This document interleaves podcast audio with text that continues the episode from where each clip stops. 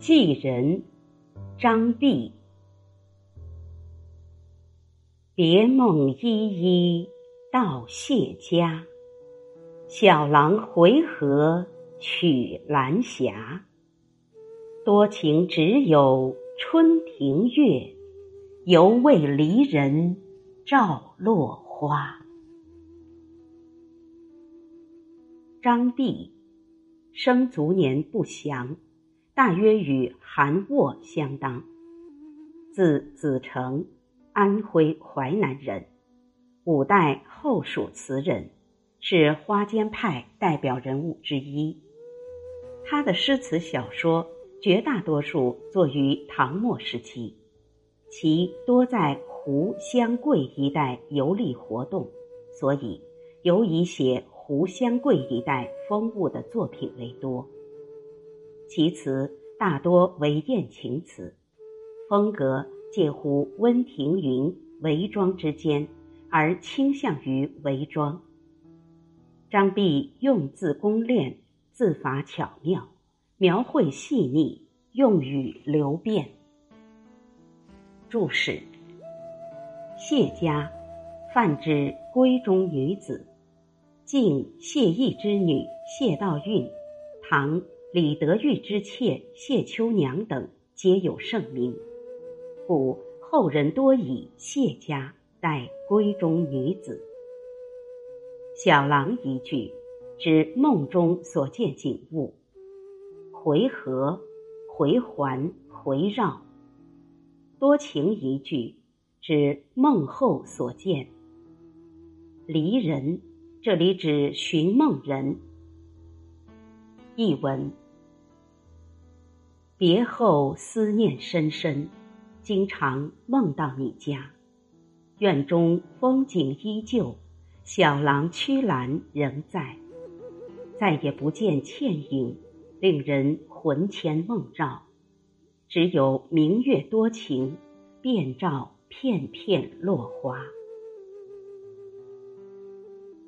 赏析：《寄人》是唐末五代诗人张弼的作品，以诗代简，来表达自己心里要说的话，这是古代常有的事。这首题为《寄人》的诗，就是用来代替一封信的。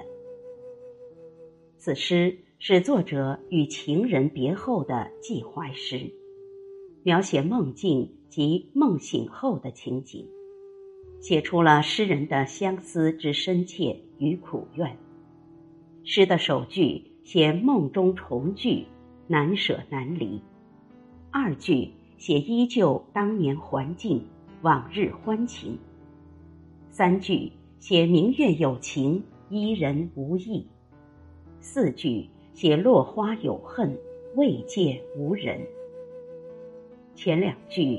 写入梦的原因与梦中所见景物，是向对方表明自己思意之深；而后两句写出多情的明月依旧照人，是对这位女子的埋怨之情。以明月有情寄希望于对方，含蓄深厚，曲折委婉，真切感人，动人心弦。诗是从叙述一个梦境开始。别梦依依到谢家，谢家代指女子的家，大概诗人曾经在女子家待过，或者在家里和她见过面。曲径回廊，本来都是当年旧游或定情之地，因此诗人在进入梦境之后。就觉得自己飘飘荡荡的进了他的家里，这里的环境是这样熟悉。小狼回河取兰霞，取弯曲的意思，按诗词格律，此处为仄声，所以读第三声。院子里四面走廊，那是两人曾经谈心的地方，曲折的栏杆。也像往常一样，似乎还留着自己抚摸过的手迹。可是眼前狼兰依旧，独不见所思之人。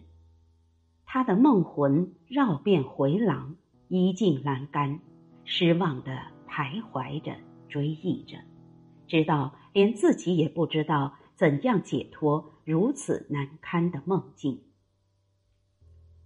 崔护题《都城南庄》诗中：“人面不知何处去，桃花依旧笑春风。”周邦彦《玉楼春》词中。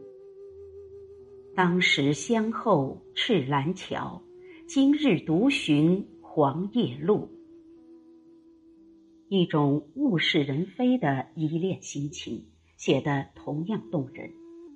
然而“别梦”两句却以梦境出之，则前此旧游、往日欢情、别后相思，都在不言之中。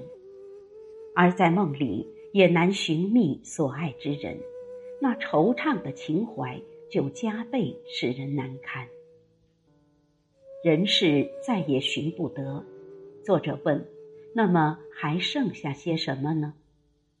多情只有春庭月。此时一轮皎月正好把它幽冷的清光洒在园子里，地上的片片落花反射出惨淡的颜色。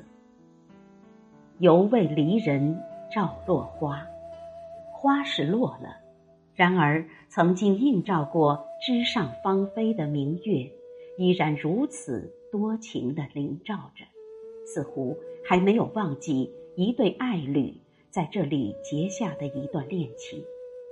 这后两句就是诗人要告诉他的话。